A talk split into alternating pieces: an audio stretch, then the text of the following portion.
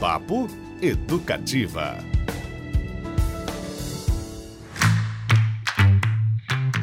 É isso aí, meio-dia, cinco minutinhos. Excelente tarde de quinta-feira para você que segue ligadinho aqui no 97.fm, a sua é a nossa educativa. Mais um papo começando hoje, hein? É, hoje a presença até inédita que a gente nunca tinha feito junto, né? De bom dia, Giovana Palaoro, nossa titular do Jornal da Educativa. Que bom te ter aqui, Gi. Bom dia. Ou, ou boa tarde, né? Boa tarde, Cristiano Castilho. É, acho que juntos não tinha feito. Fiz algumas participações com o Beto Pacheco, André Molina, mas contigo não tinha dividido a bancada ainda. Prazer. Que ótimo, prazer te receber aqui e hoje na companhia da sua Xará. Já, já a gente fala mais sobre a outra Giovana que está com a gente. Beto Pacheco, de novo comigo, nosso querido, nobre companheiro, o que faz girar a roda de compositores de Curitiba, Beto. Tudo bem? Isso, e essa tua afirmação dá um rolo, rapaz, sem fazer ideia. Bom dia, Cris, bom dia, Giovanas, bom dia aos nossos ouvintes. É isso aí, infelizmente, de ontem para hoje eu não fiz uma nova aposta com o Cristiano Castilho, porque ele sempre tenta me colocar em pegadinhas no final desse programa, mas vai vamos, ter, vai ter. Vamos torcer para que tudo corra bem. Vai, vai correr bem, sim, porque o Papo Educativa de hoje é sobre literatura, com um dos nomes mais preeminentes nessa arte tão legal de colocar uma palavra atrás da outra. Giovanna Madalosso não seguiu os passos da família, conhecida pelo tradicional restaurante de Santa Felicidade. Devia até comer aquela polentinha e as asinhas saborosas, mas escolheu outras veredas. Formou-se em jornalismo pela Universidade Federal do Paraná, minha colega, inclusive, de faculdade. Tem graduação em roteiro pela Universidade de Nova York estreou como contista em 2016 com o livro A Teta Racional, finalista do Prêmio Biblioteca Nacional. Em 2018, lançou seu primeiro elogiado romance Tudo Pode Ser Roubado, finalista do Prêmio São Paulo de Literatura, cujos direitos, aliás, foram negociados para a produção de uma série.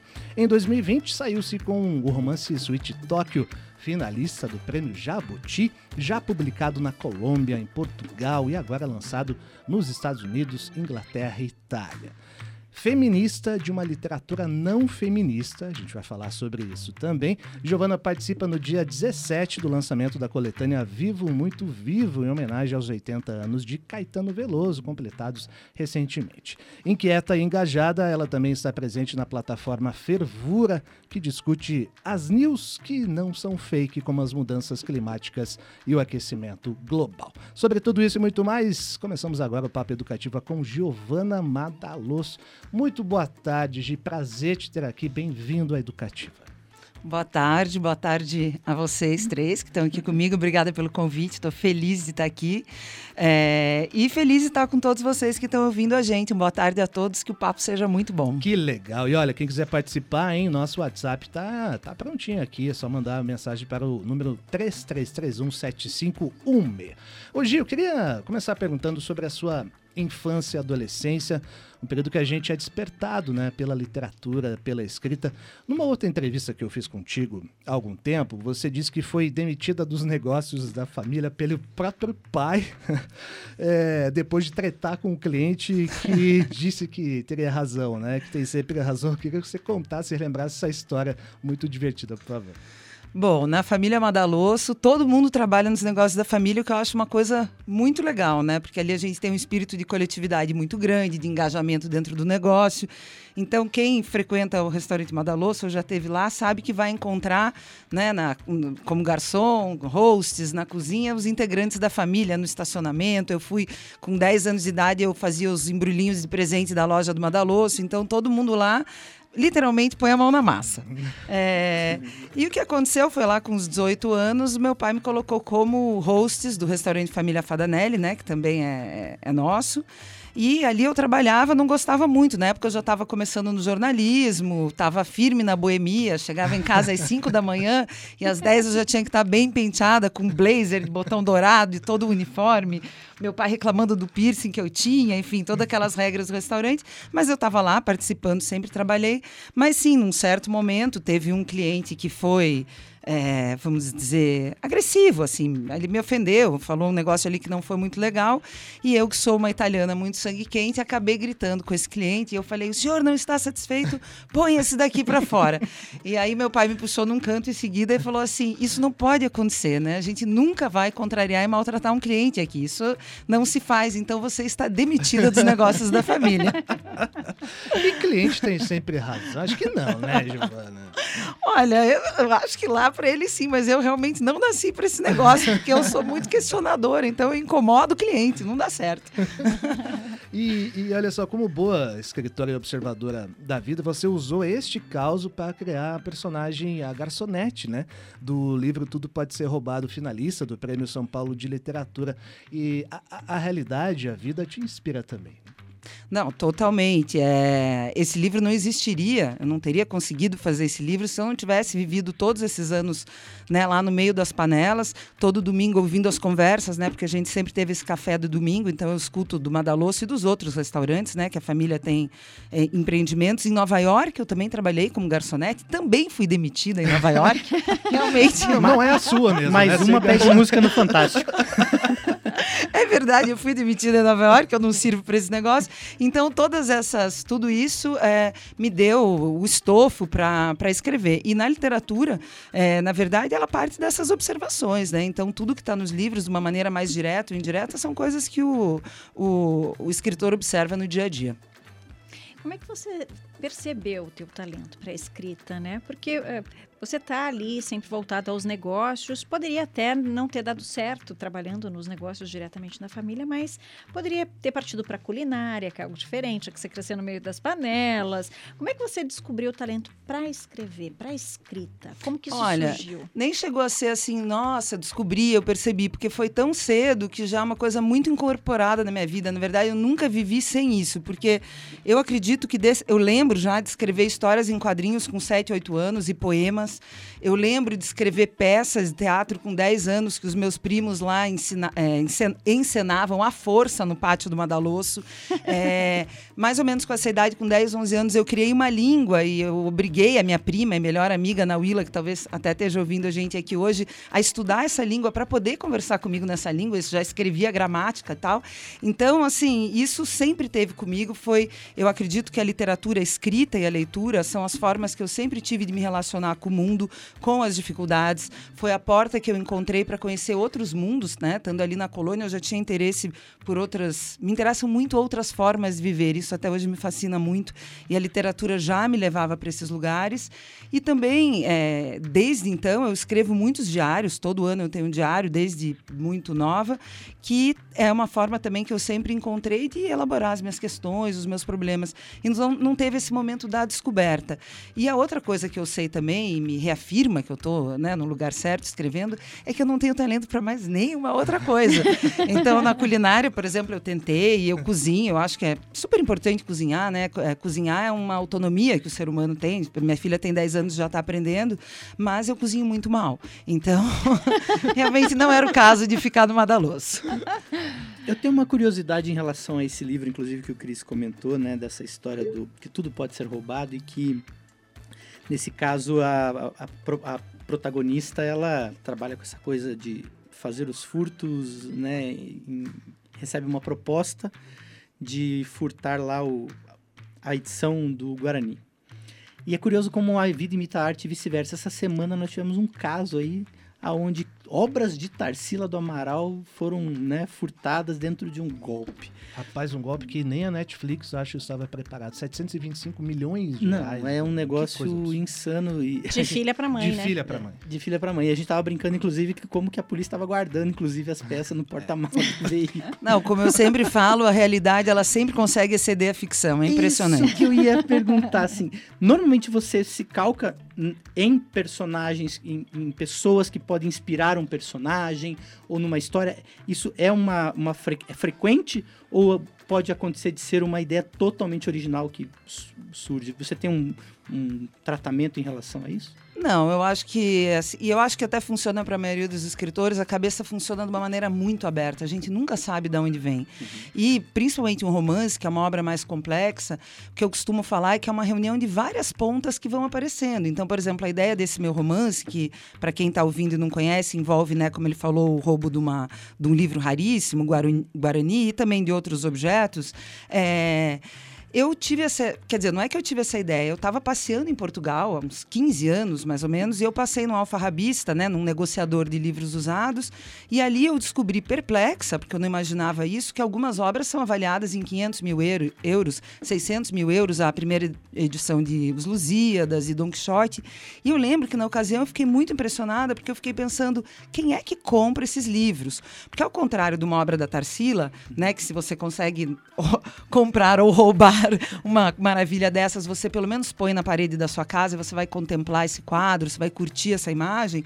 Um desses livros raros, primeira edição, eles estão realmente caindo aos pedaços. As folhas estão se desfazendo, a costura está solta. Então você não vai ler esse livro, você não vai manusear esse livro. Vai ter que guardar, tem que ser toda uma condição para guardar, né? Atmosférica, com, é. É, não pode ser num lugar úmido, você sequer poderá exibir. E aí, nesse momento, eu fiquei com uma pulga, desde esse dia, em Portugal, quem é que compra essas edições? E aí, muitos anos depois, sei lá, 10 anos depois, eu tinha um conto na minha gaveta com uma garçonete que era uma ladra de objetos menores. E aí eu juntei as duas pontas. Eu falei, por que eu não escrevo uma história sobre essa garçonete?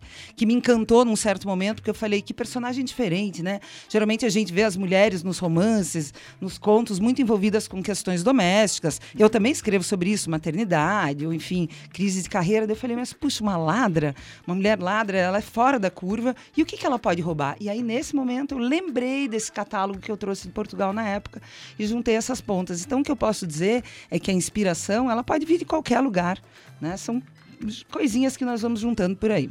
E tudo pode ser roubado, gente. Uma garçonete de um conhecido restaurante que tem como hobby marcar encontros casuais com homens e mulheres para roubar itens de suas casas recebe uma proposta para furtar a rara primeira edição de O Guarani, como a Giovana comentou. Um livro um, eu, eu, tive prazer de ler, estava te falando há pouco, esqueci de trazer para você autografar aqui. E tem uma linguagem, né, Gi, que é uma coisa que você vem trabalhando, acho que há algum tempo, que é uma coisa bem dinâmica, quase cinematográfica publicitária às vezes, né? Coisas, frases curtas. Queria que você falasse um pouquinho dessa sua inspiração. Me lembra alguma, alguns diálogos de Woody Allen, por exemplo. Nossa, agora eu fiquei honrada. Não quero mais nada, tá ótimo. É, na verdade, eu acho que isso é uma coisa que a gente, como escritor, até tem pouca pouca autoridade. Né? Essa, essa linguagem, essa personalidade que surge é o resultado muito das influências do que a gente leu, do, do ritmo.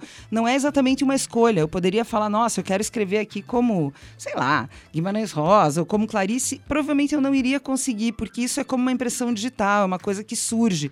E o que eu costumo explicar né, é que a busca do escritor é pela sua voz própria, né, pela sua voz narrativa. É uma coisa que a gente encontra, tem escritores que encontram isso na primeira semana de trabalho, outros demoram 10, 20, 30 anos para encontrar. E quando a gente encontra, é um momento mágico para o escritor, porque é aquela, como eu falei, uma impressão digital, aquilo que você vai levar. E eu acho que isso surgiu é, muito espontaneamente e é resultado da literatura que eu gosto também, que é uma literatura feita por imagens. É, eu acho que o meio em que as histórias estão inseridas influencia muito. Então, nesse livro, Tudo Pode Ser Roubado, as pessoas costumam dizer, e é verdade, que a cidade de São Paulo é quase como uma personagem. Eu acho que os lugares em que a gente vive, as situações em que as cenas, as discussões, os momentos da nossa vida se desenrolam têm muito peso. Então, por isso que eu dou bastante vazão também a botar o leitor dentro de cenários que ele possa enxergar. Você falou dessa mudança para São Paulo, né? Você aqui de Curitiba, São Paulo é a cidade de oportunidades para o jornalista, para o publicitário, também, claro, para os escritores. Como que foi fazer essa mudança? De que forma que isso influencia no teu trabalho? Eu morei também em São Paulo um tempo e a gente leva, né, um, ali um período para se adaptar e para perceber, né, a riqueza que está em volta da gente, porque ela, num primeiro momento parece caótico, é muita gente, é muito demorado, é muito distante. E aí quando você entra no ritmo da cidade, você se encanta e percebe história e como tem pessoas que têm histórias ricas para mostrar. Isso te ajudou? Foi isso que te levou até São Paulo? Vou falar de São Paulo e vou falar da minha volta para Curitiba, porque eu acabei de chegar e acho que os curitibanos vão ficar curiosos para saber o que, que, eu tô achando, porque agora eu tenho distanciamento para olhar para Curitiba, uhum, é muito boa. legal. É. Mas assim, é, eu lembro de muito pequena ainda falar, mãe, eu quero morar numa cidade 24 horas. Então eu sempre tive um fascínio, assim, o elemento humano me fascina muito. Eu gosto de pessoas, é o que eu mais gosto, mais do que natureza, qualquer outra coisa, eu gosto de gente. E, bom, eu fui estudar em Nova York, né, onde eu trabalhei de garçonete e estudei roteiro na New York York University. E aí eu achei que era o momento de ir para São Paulo. As pessoas falam: "Ah, você foi para trabalhar?" Também fui para trabalhar, mas eu acho que eu fui acima de tudo para entrar dentro desse caldo muito mágico que tem em São Paulo, porque São Paulo é uma cidade caótica, uma cidade de uma qualidade de vida muito baixa, mas tem algumas coisas que me fascinam lá. Então eu acho que o capital humano ali é maravilhoso, porque a gente encontra essas pessoas que vieram do Brasil inteiro para tentar a vida, tentar a sorte, e são as pessoas que vão com uma certa coragem, desprendimento, coração aberto e muito dispostas a fazer as coisas acontecerem. Então, se por um lado é uma cidade que tem muitos pontos negativos, né, em termos de uma urbanização caótica, mal feita, é, com muito poucas áreas comuns, né? Curitiba é uma cidade que tem uma qualidade de vida muito melhor. Tem esse capital humano riquíssimo e uma coisa que também me fascinava, que eu gostava de ficar andando por lá e cada eu falava, gente, olha quantas janelinhas uma do lado da outra e quantas histórias essa cidade esconde. Então esse meu primeiro romance, tudo pode ser roubado, é quase como uma declaração de amor para São Paulo. E nesse livro também eu falo sobre uma coisa que me impactou muito quando eu cheguei lá, porque enfim comecei a trabalhar e, e me relacionar com essas pessoas que vão lá para fazer acontecer e, e, e descobrir que essas pessoas ganham muito dinheiro, chegam em cargos né, de muito poder ali, convivendo com os editores dos jornais, com os diretores de criação das grandes agências, etc. Mas o que eu via é que todo essa, esse corre enorme, no final, de certa maneira, não adiantava muita coisa, porque a pessoa chega, ganha dinheiro, chega lá, mas parece que existe um vazio existencial, e isso eu exploro muito em Tudo Pode Ser Roubado, que assombra a todos em todos os lugares. Então, ao mesmo tempo lá que a gente tem esse lugar extremamente livre, todo mundo trabalha com todo mundo, transa com todo mundo, sai à noite, são festas, toda essa coisa acontecendo, mas as pessoas com as dificuldades humanas clássicas de relacionamento, de satisfação. E esse livro vai muito atrás disso, né? De entender, por exemplo, essas obras de arte que tem um colecionador ali que rouba, né? Que ele tem dinheiro, ele possui essas obras, mas parece que ele nunca está satisfeito, ele nunca chega a lugar nenhum. É, os personagens ali se relacionando, mas com muita dificuldade de aprofundar essas relações, é, como eu digo, muito pouco paramentados para um aprofundamento de relação. Então, especulações muito nesse sentido, mas definitivamente esse livro é uma declaração de amor aos grandes personagens que eu conheci em São Paulo. Eu frequentei muito a noite paulistana. E, por fim, é, tem uma coisa que deixa um escritor muito excitado, que é essa. E eu gosto muito de viajar para escrever, né? O meu primeiro livro, A Teta Racional, tem alguns países, Turquia, Paraguai, Estados Unidos, estão nas histórias, porque quando a gente se desloca, para o escritor é muito rico, porque você chega com um olhar fresco.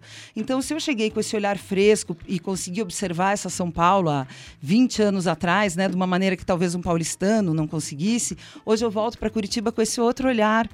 E está sendo muito interessante interessante olhar para essa cidade e descobrir o quanto ela é maravilhosa. Eu estou gostando muito de morar aqui. Eu vim assim, ai, será que vai dar certo? Será que eu vou me acostumar? E eu estou encantada é, com a natureza, com o silêncio, com uma vida mais efervescente do que eu imaginava.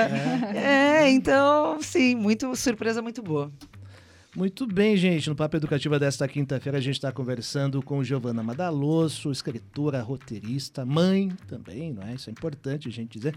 E você, a gente percebe muito São Paulo nos seus livros, hoje, como você comentou agora, em Tudo Pode Ser Roubado, mas, a, digamos, as idiosincrasias, ou os mitos de Curitiba, né? Essa coisa do curitibano fechado, do clima chuvoso. Aliás, ontem estava estupidamente curitibano, eu diria, né? De alguma forma influencia no seu fazer artístico, você renega isso de alguma forma? Não, eu nem nego nem renego. Meu, não sei, meu fazer vai mudando. O meu fazer, na verdade, ele é muito motivado pelas minhas questões íntimas.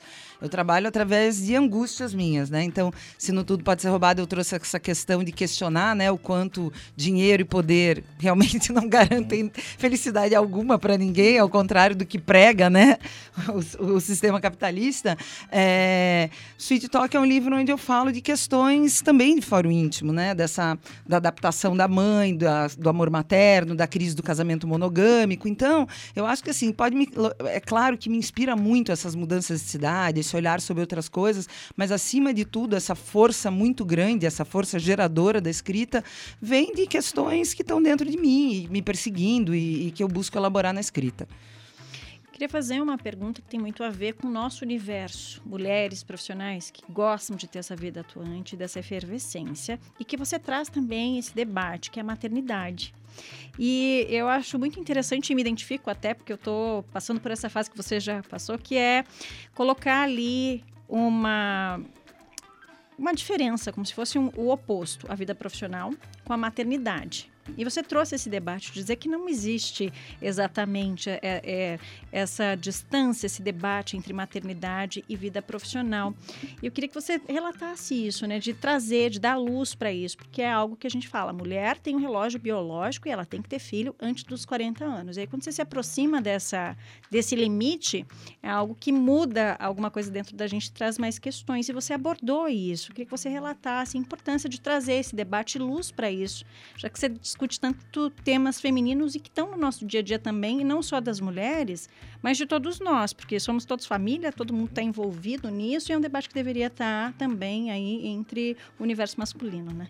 Ah, com certeza, porque os filhos não são só da mulher, né? São do homem, da mulher e da sociedade. Eu acho que o Sweet Talk bate muito nessa tecla também. É, tem muitas questões envolvidas nisso, né? Eu sou uma super feminista, antes de mais nada, e tem temas que me tocam muito, e, e esse é, é, é, um dos casos. É, inclusive, eu tenho um texto que eu publiquei na Folha que fala sobre maternidade tardia, porque eu congelei os meus óvulos com 30 e, sei lá, com 36 anos, porque eu queria ter um segundo filho, que acabou não vindo e está tudo certo. E essa é uma das questões, quer dizer, esse, esse texto fala justamente sobre isso. A gente, por causa da carreira, acaba adiando a maternidade. Essas cobranças caem sempre muito em cima das mulheres, né? Por que, que demorou para ter filho? Ou não teve filho? Por que, que não tentou ter antes? Mas ninguém vem para discutir por que, que a gente demora tanto. Nós demoramos tanto porque a gente não tem um auxílio para poder trabalhar e cuidar dos filhos, né? Então, questões que são sempre em cima da mulher são, na verdade, questões que tinham que ser discutidas a dois, né? Esse atraso é do homem e da mulher. E eu acho que maternidade tem outras questões ali também que eu levanto muito no livro. Eu acho que existe uma cobrança pela maternidade compulsória. A sociedade espera que a gente tenha filho, mas não estende a mão para a gente criar os filhos. A gente vive num país que, né, não oferece creches, não tem um, um apoio social muito grande para isso. É, é, que mais que eu posso falar sobre isso? Acho que também tem essa maternidade idealizada, que é muito desconstruída em Sweet Tóquio, que é essa ideia de que você tem que dar largada já amando e achando a maternidade o máximo, e nem sempre acontece.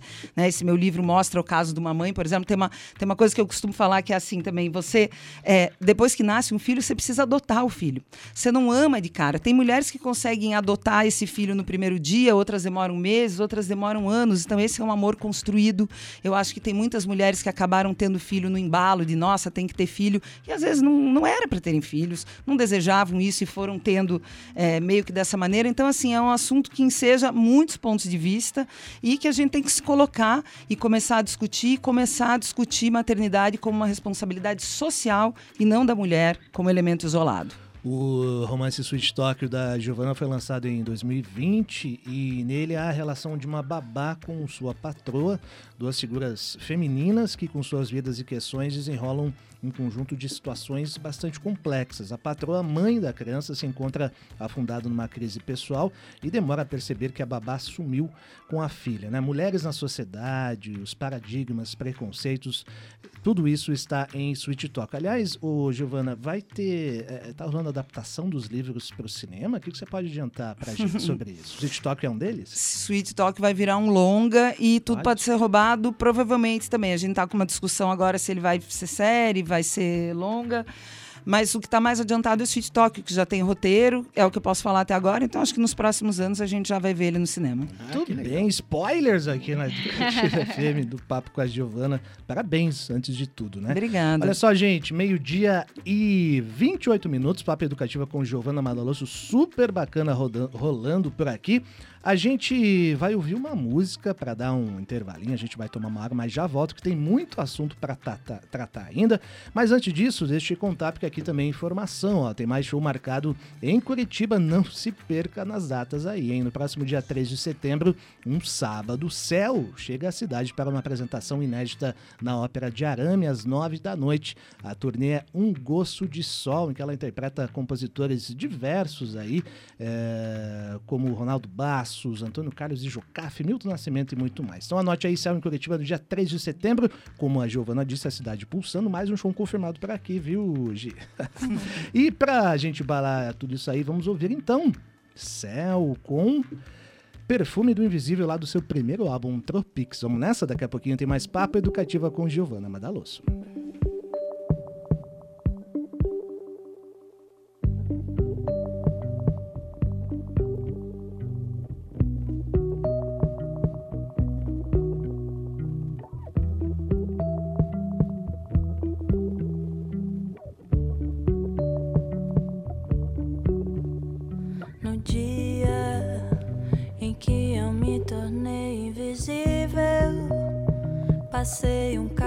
Preto ao teu lado.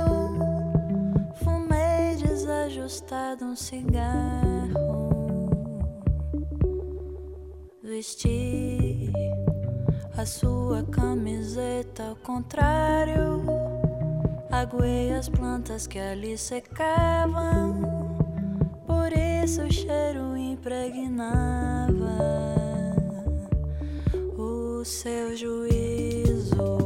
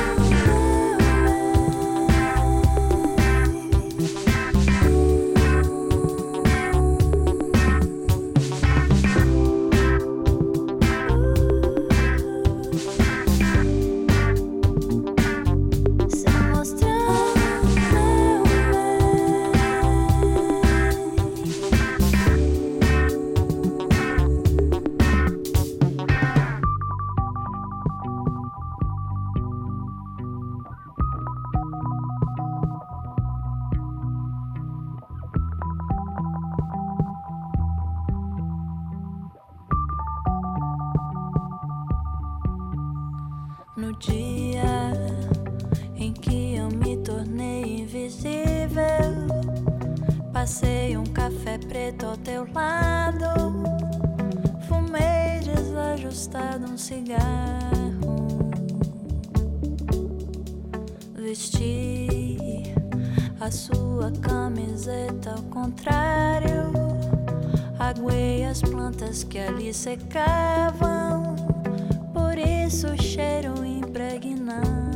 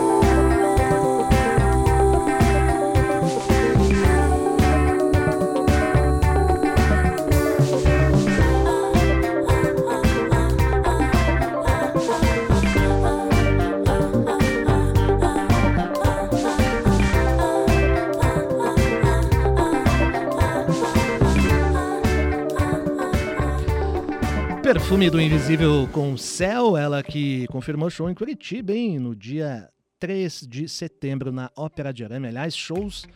Show é o que não falta aqui para a cidade, né? Passando rapidamente para você, Marisa Monte, 9 de setembro, Erasmo Carlos, 16, Jorge Drexler, dia 17, que mais? Sandy, para quem gosta, 24, Ney Mato Grosso, Gilberto Gil, 27 de Ney outubro. Mato Grosso de Chico- novo. Chico Buarque em três datas. Meu Deus do céu, Beto Pacheco, o que, que a gente O faz? Ney com tanto já veio, vai voltar.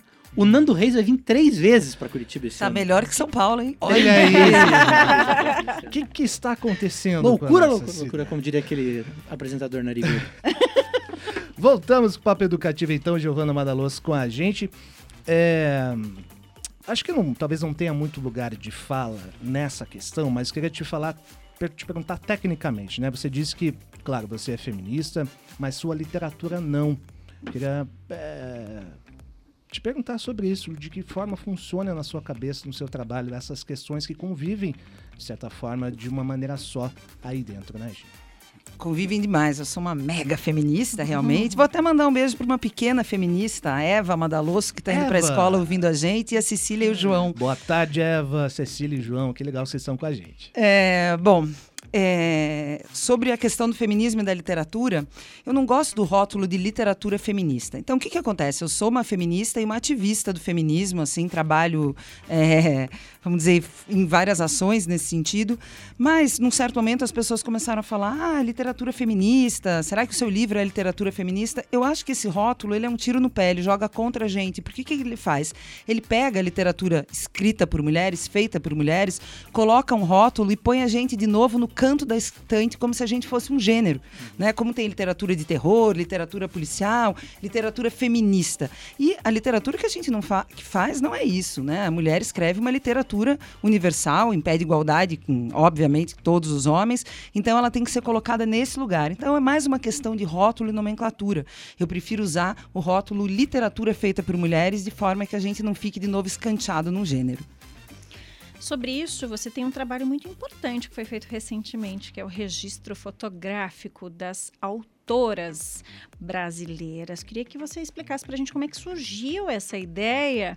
E eu sei que ela ganhou uma proporção maior do que você esperava, mas eu acho que foi um presente, né? Explica Olha, foi um presente maravilhoso. Eu nunca. A vida. As coisas que a gente não planeja, às vezes, são as mais lindas, né? Eu Vou contar essa história para vocês, porque eu tenho paixão por essa história. Depois que eu mudei para Curitiba, vim para cá em janeiro, lá por março, abril, eu falei. Gente, acho que vale a pena a gente fazer uma foto registrando a família Madalosso, porque a família Madalosso hoje está com seus, sei lá, 50, 60 integrantes, uma turma linda. E eu falei, vamos refazer uma foto que a gente fez nos anos 80, na frente da Casa dos Gerânios, e colocar todas essas pessoas lá e fazer um clique. E aí um amigo meu, que é um diretor aqui de Curitiba, o Júlio Rei, falou: olha, eu tenho uma referência linda de uma foto para te mostrar que vai inspirar essa foto da Casa dos Gerânios. E aí ele me mostrou uma foto que foi tirada em 1958, no bairro do Harlem, em Nova York. O que, que aconteceu? Um fotógrafo, nessa época, a cena jazz nos Estados Unidos estava em efervescência. Era a época de ouro do jazz. Thelonious Monk, eh, Ella Fitzgerald, Sonny Rollins, todas essas pessoas estavam tocando na noite nessa época. E esse cara teve a ideia de falar numa quarta-feira no Harlem: galera, vamos todo mundo lá fazer uma foto? E o que aconteceu foi que esse pessoal da cena jazz apareceu em peso nessa quarta-feira de manhã no Harlem e foi feito um registro que eu recomendo até aí quem está ouvindo a gente dá um Google que vocês vão ver que beleza que é chamado Um Grande Dia no Harlem, um retrato emblemático da época de ouro do jazz em Nova York. Voltando ao Júlio Rei, que me trouxe essa foto como referência para a família Madalosso, olha que lindo. Que tal fazer uma coisa assim para a família? Quando eu olhei para a foto, eu esqueci a família Madalosso, para ser sincera. eu só pensei em mulheres. E por que, que eu pensei em escritoras mulheres? Porque desde que eu entrei na literatura e comecei a publicar meus livros, eu tenho observado uma movimentação maravilhosa. Quando eu cheguei no mercado literário, né, tem um pouco mais de 10 anos, esse mercado não estava pronto para literatura feita por mulheres. O meu primeiro livro, que se chama Teta Racional, foi rejeitado por várias editoras porque eles achavam esse título chulo. Por causa Ah, do título. Do né? título, é, mas teta, coisa mais chula, por que não os seios racionais? Eu falei, gente, seio vocês gostam porque é o que o homem quer ver, né? O seio, essa coisa sensual, isso aqui é teta mesmo, aquela borrachona funcional que a gente usa para amamentar. Também teve rejeição esse livro por ter temas ligados à maternidade, né? Eu vi de algumas editoras, ai, mas quem é que vai se interessar por histórias de mãe, de maternidade? E aí eu também falei, gente, metade da humanidade, pelo menos, é outra metade que nasceu de mulheres. Mas voltando, o que, que aconteceu? Quando eu entrei na literatura, eu- encontrei um mercado muito inóspito, muito fechado é, para as questões do feminino. E de 10 anos para cá, eu vi uma transformação com os meus próprios olhos maravilhosa acontecer, que é o surgimento de muitas escritoras novas, mulheres, a presença das escritoras nas feiras aumentando, as escritoras ganhando prêmios, né? Porque a gente tem uma desigualdade de mercado histórica, construída né, ao longo de séculos, de muitos homens. Né? O Nobel são, sei lá, é de 90% do prêmio Nobel foi para homens. Então eu estava acompanhando, falei, gente, tem muita mulher escrevendo. E não só escrevendo, como fazendo sucesso, porque as mulheres chegaram com uma literatura muito vigorosa, trazendo temáticas que ninguém trazia, escrevendo com uma fúria com frescor de quem ganha voz eh, e espaço pela primeira vez. E voltando, fazendo aqui uma digressão, voltando à foto, eu falei, nós precisamos registrar esse movimento maravilhoso, essa eclosão, porque nós estamos vivendo hoje no mundo um momento histórico, tão histórico quanto o da foto do Harlem. Bom, e com essa ideia na cabeça, eu falei, vamos convidar as escritoras de São Paulo, fui até a Feira do Livro, falei, vamos marcar um dia aqui, dia 12 de junho, marcar uma hora e vamos chamar as escritoras. E aí, no começo, por que que foi uma surpresa para mim? Porque quando eu botei esse chamado na internet, né, junto com as minhas duas companheiras que puxaram esse movimento, a Paula Carvalho e a Natália Timmerman, a gente ficou com medo que não fosse ninguém na foto. Sabe aquela coisa assim, quando você vai dar uma festa Vai e você flopar. fala, ixi, gente, não vai aparecer ninguém na minha festa, vou vir meia dúzia de escritoras, isso aqui vai ser um fiasco. Então a gente começou isso com frio na barriga, um medo de que desse errado, que não tivesse representatividade negra, periférica, isso era muito importante para a gente que tivesse. E aí eu tive uma grata surpresa, porque uma semana depois desse chamado em São Paulo, espontaneamente, porque isso não foi planejado, várias outras cidades do Brasil começaram a chamar escritoras para as fotos. Então, essa foto acabou acontecendo em 42 cidades, desde cidades muito grandes, como todas, ou praticamente todas as capitais brasileiras, né? É, a gente tem aí, enfim, BH, Salvador, Recife, tá tudo aí Porto Alegre, cidades pequenas, Rio Grande, Pelotas, Alter do Chão, a gente tem cidades amazônicas, né? Eu falava, gente, que surpresa boa, não imaginava nem que tinha escritor nesse lugar, e tá lá o Coreto repleto de escritoras. Lisboa fez uma foto, Londres fez uma foto, Estônia, Argentina. Então, escritoras, nós fotografamos com esse movimento 1.700 escritoras em 42 cidades. Então, foi um sucesso. E o que eu acho que eu tirei dessa história, que, eu- que me encanta e, e segue levando esse movimento para frente, porque agora a gente vai publicar um livro, fazer uma exposição, subir um site com todas essas fotos, é essa essa, essa, essa surpresa, né? Em, em São Paulo, por exemplo, foram 40, 400 e tantas mulheres no estádio do Pacaembu e eu estava com o megafone, eu até falei isso para ela. Eu falei, gente, sempre falaram que as mulheres escreveram menos porque as mulheres tinham menos tempo, porque tinham que cuidar dos filhos, né? Porque tinham que cuidar da casa.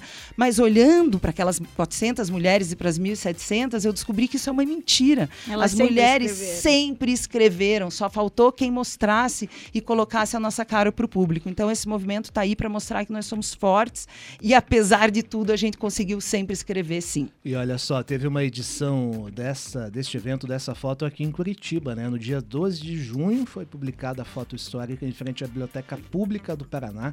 Quem fez a ponte aqui foi a- o Clube de Assinatura de Livros Escritos por Mulheres, a Amora.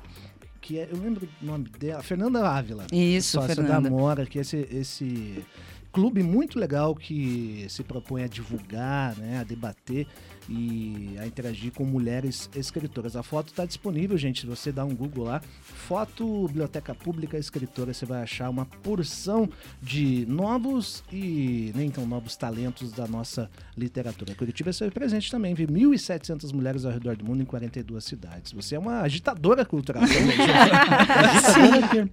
Parece que sim. Quase sem querer, mas gostando muito. Aliás, só para fazer um registro, Cris, esta foto que inspirou a foto Um Grande Dia no Harlem, né? A Great Day in Harlem. Amanhã completa 64 anos. Olha, Ela foi fotografada linda. num 12 de agosto, inclusive. Ah, só. beleza. Eu até Isso coloquei ali, pessoal, quem quiser acompanhar no meu, no meu perfil no Instagram, Beto Pacheco F, tá lá a foto. Muito bem, Giovana Madalosso, a gente está falando de agitação cultural e você tem um trabalho bastante sério também como diretora da plataforma Fervura, né? Que atua na questão climática e voluntária, aliás, questão climática. E queria que você contasse um pouquinho para a gente desse projeto, como convencer né, os mais inclinados ou alienados aí que a queimada no Pantanal, que as chuvas e os ventos de ontem, que o calor de 50 graus na Europa não são efemeridades, né? Que são fatos aí que estão para acontecer com mais frequência se a gente não tomar uma atitude. Né? Ah, Explica pra gente inclusive, aproveitando, Cris, é, recentemente o Senado americano, inclusive, está aprovando algumas leis que até tempos atrás estavam, eles não, não se caminhavam nesse, nesse sentido. Então percebe-se assim que um dos países que mais polui no mundo, inclusive, tá, Se tocou. se tocou. Esperamos que tenha se tocado. É, podemos até chegar nessa parte. Nossa, eu posso falar disso. fico louco. E eu acho engraçado que essa semana eu nem falo nada, né? Eu tento me controlar. Eu tava num lugar e alguém, ai, que delícia que tem feito esses invernos de Curitiba tão quentes. Eu, delícia não, gente. Isso aí é, Inverno é, tem que ser é o forno que está preparando para assar a gente no espetinho nos próximos anos. Bom, gente, assim, para resumir, porque essa é uma questão muito complexa e muito importante, né, de ser colocada, eu li um livro, tem dois livros que mudaram totalmente a minha vida. Depois que eu li dois livros, eu nunca mais fui a mesma. O primeiro é O Segundo Sexo, da Simone de Beauvoir, não precisamos até voltar nisso, porque eu já falei aqui do meu feminismo. E o segundo livro, que mudou tudo que eu penso sobre a humanidade, sobre a vida, é A Terra Inabitável, ah, do Wallace Wells, que foi um livro que eu li há quatro anos. E quando eu terminei de ler esse livro, eu levantei da poltrona, eu não era mais a mesma mulher. O que, que acontece? Esse livro mostra o que vai acontecer nos próximos anos. Nós não estamos falando de futuro, já está acontecendo. A gente vê, por exemplo, agora ah, o ciclone, a enchente, os incêndios da Califórnia. Né? Por exemplo, hoje mesmo teve uma família na Ásia que morreu afogada dentro de um- da casa que eles moram, né? como aquela cena que teve no filme O Parasita. É, tudo isso é a mudança climática acontecendo, mas é que a gente ainda não tem uma orquestração clara para juntar tudo isso e vocês entenderem, olha, tudo isso junto está provocando tal coisa. Mas essa mudança já está acontecendo e ela vai se, como é que eu vou dizer? Ela vai ficar muito mais aguda nos próximos anos e não é pouco. A gente já tem meio garantido que a gente vai ter uma subida de 2 graus de temperatura, tá? E isso gera algumas coisas para a gente, por exemplo, como para o Brasil a perda de 7% da produção de alimentos. Quando a gente está falando num país com fome, como o Brasil, né? Uma em cada três famílias no Brasil vive numa situação de vulnerabilidade hoje, infelizmente, né? Diversos, de- eh, devido, aliás, a diversos fatores, ainda não climáticos, mas que também serão. Quando a gente pensa em diminuir o alimento em 7% no Brasil, olha a gravidade disso. Né? Nos próximos anos, tem cidades inteiras que vão desaparecer. Isso não é ficção, isso é real. É, a gente vai ter ondas migratórias né, no mundo inteiro, a gente vai ter esses fenômenos como as enchentes em certas regiões que vão ficar muito grandes, as secas enormes, né? Então, assim, todo mundo vai ser afetado por isso. A pessoa se importando ou não se importando, esteja em que região do mundo tiver, vai ter a vida duramente afetada. E se a gente não conseguir, por exemplo, a gente teria que cortar as emissões de carbono pela metade até 2030 para ficar dentro de um cenário saudável e provavelmente essas emissões vão ser cortadas em apenas 1%. Isso começa a delinear algo que pode parecer, mas é de fato um cenário meio apocalíptico. E o que me surpreende é que as pessoas não estão falando a respeito. E aí tem algumas coisas assim, às vezes eu vejo as pessoas falarem: "Ah, mas a gente tem assuntos mais urgentes para discutir, né? A gente tem a questão racial, de fato, esse é um assunto muito urgente que me toca muito. Eu sou uma feminista antirracista também, muito pesada. É, a gente precisa falar da fome, mas o que eu tenho colocado é que, assim, justamente é, a fome e a situação vulnerável das dos negros ou das mulheres, isso vai ser mais castigado por esse cenário que se coloca, porque não vai dar mais para a gente discutir nenhum outro assunto no mundo que não seja a partir do cenário do clima. O clima é o palco, e se a fome está ruim, a fome vai piorar com a questão climática. É, se a questão, as mulheres sofrem violência, isso piora, porque num mundo em crise, com menos recursos, as mulheres de novo vão ser castigadas, como foram na pandemia em diversos aspectos. E a questão racial. E a questão racial é muito complexa, né? Porque os Estados Unidos, que eu considero um, um, ah, um império em crise, que não serve mais de modelo para nada, os Estados Unidos emite sete vezes mais carbono do que um país africano. Então, assim, eh, os Estados Unidos deveria estar pagando para o mundo, né? Pela, pelo prejuízo que ele está trazendo para a gente. Então, justamente, os países pobres e que estão nas zonas mais quentes, como os países africanos, como o Brasil, vão pagar o preço dessas emissões enormes que estão acontecendo lá fora. Estados Unidos e China juntos são 45% da emissão de carbono. Quase metade, né? E nós vamos pagar o preço por isso, né? É, bom, e aí as pessoas, aqui só para empacotar, porque a pessoa física fica desesperada, meu Deus, o que eu posso fazer para ajudar? Então eu gostaria de falar sobre isso também. Daqui a minha dica. Vamos lá. Primeiro, não se desespere, veja que eu tô aqui viva, ainda dando risada. Né? Eu acho que com, com proatividade todo mundo pode ajudar de certa maneira. O que, que é a coisa mais importante que a gente pode fazer? Votar direito. Porque, na verdade, essas são decisões grandes, né? São decisões. O petróleo é o grande inimigo, o petróleo é, é o vilão da mudança climática. Aliás, se você for abastecer o carro hoje, por favor, não ponha gasolina, põe álcool, isso faz muita diferença. Mas votar é muito importante. E o Brasil é um país é, central nessa discussão, porque o Brasil tem a Amazônia. E a Amazônia, de fato, pode dar as cartas e mudar muita coisa nessa história. E a Amazônia controla o regime de chuvas no nosso país. Então, ter um governo que não desmate, né, ter um governo que não passe a boiada, é muito importante para que a gente possa viver num planeta bom nos próximos anos. E tem informação sobre isso também, né? Que muda tudo, né? Ou se você dá o endereço, Giovana, do, do site, né? é fervuraclima.com.br. é Isso, né? e podem seguir Perfeito. também o Instagram do Fervura. Maravilha. A gente está se caminhando para o final aqui do, do Posso papo, fazer um registro aqui de Claro. mensagem? Opa, a. Juliane Churato, inclusive, mandou Olha aí. um abraço pra gente. Bom dia. Diz que o papo está ótimo com a Giovana. É, que está muito feliz de saber dessa possibilidade da transposição dos seus livros para o cinema, para séries. Ela já acompanha a gente. É, e falou também que para ela é muito importante sobre essa questão da literatura da potência feminina, enfim, e que seus livros já estão na listinha dela. Agora. Muito Ah, um beijo para você, minha futura leitora. Obrigado pela audiência, pelo carinho. Gente, a gente está se caminhando para o final, mas a gente vai terminar com novidade. Queria que você comentasse rapidinho, Gi, porque o tempo está curto, sobre a coletânea Vivo Muito Vivo, que vai ser lançada no dia 17 em celebração aos 80 anos de Caetano. É, são contos baseados em músicas do Caetano Veloso e você escolheu a música Tigresa em particular, né? Conta pra gente um pouquinho, rapidinho, por favor. Ó, vou tentar ser rápida, Tá. que vocês já viram que eu sou uma tagarela. Não me deem corda. Maravilhoso. Vamos lá. ah, bom, o organizador, que é o Matheus Baldi, fez esse convite maravilhoso para vários autores brasileiros, né? Estão nessa coletânea Socorro. Bom, depois vocês dão uma olhada lá, que tem a lista completa. Não quero citar só alguns e não citar outros, mas é, autores relevantes hoje no cenário da literatura contemporânea. E cada um escolheu uma música do Caetano para inspirar uma história. E eu escolhi a música Tigresa. E nesse conto eu fiz uma coisa bem diferente. Eu resolvi fazer a concordância. Esse é um conto. é, a gente costuma concordar, né? Os nomes, tudo no, no masculino, né? A gente e, e eu joguei tudo pro feminino nesse conto, porque esse conto é uma ode ao feminino, é uma ode à tigresa, essa personagem do Caetano. Então eu faço essa subversão de linguagem. Vocês vão ver que causa um certo estranhamento, mas é, é uma coisa que eu fiz aí pra gente como uma homenagem. Muito bem, lançamento dia 17 de agosto, hein? Tá chegando, se chama Vivo Muito Vivo, essa coletânea inspirada em obras, em canções de Caetano Veloso, o mais recente oitentão da MPB. Muito bem, gente, meio-dia 52, vamos nos encaminhando para o fim desse papo, como passa rápido, né, Giovana? Viu só? Foi muito gostoso, agradeço a companhia. Giovana Palaoro, obrigado pela sua presença, Gi. Eu que agradeço, agradeço poder dividir aqui, né, essa conversa com vocês também. Eu vou fazer um convite já. Eu apresento também na TV Paranaturismo o programa Paraná em Pauta Entrevista e vamos ver se a gente consegue aí acertar datas para também levar você e esse bate-papo que a gente teve aqui no rádio, para telinha bom. também. Ah, vou adorar, já tá aceito o convite.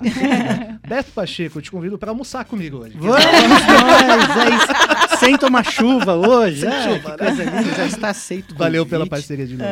Foi muito bom. Eu, eu acho que a gente tem que pegar o Gil Baroni ontem e a Giovana. Hoje a gente faz uma série com Nossa, cada um de demais, né? entrevistas, porque vale muito a pena. Ele- Obrigado, querida. Foi um- uma alegria esse momento poder compartilhar contigo, Ah, tá bom?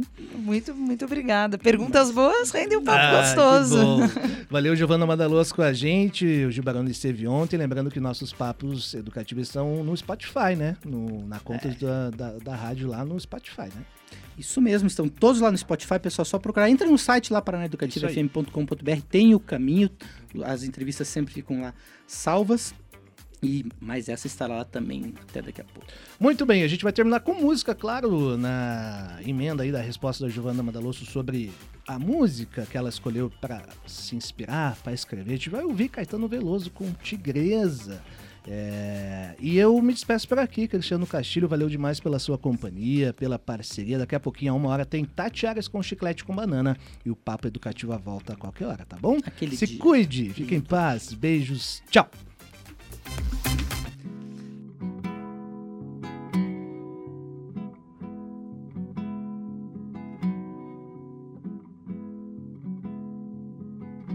Uma tigresa de unhas negras e íris cor de mel.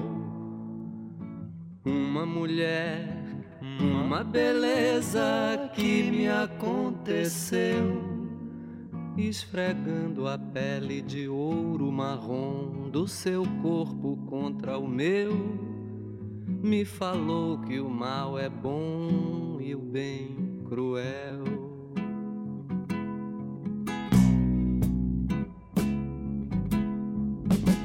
Enquanto os pelos dessa deusa tremem ao vento ateu, ela me sem certeza tudo que viveu. Que gostava de política em 1966 e hoje dança no Frenetic Dancing.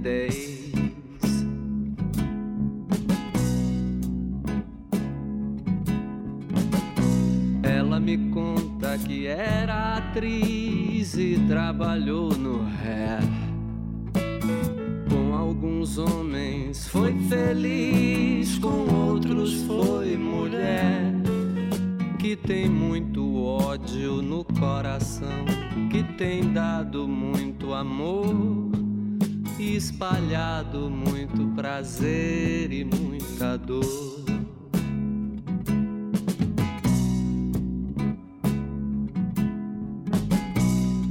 Mas ela ao mesmo tempo diz que tudo vai mudar. Porque ela vai ser o que quis, inventando um lugar onde a gente e a natureza feliz vivam sempre em comunhão e a tigresa.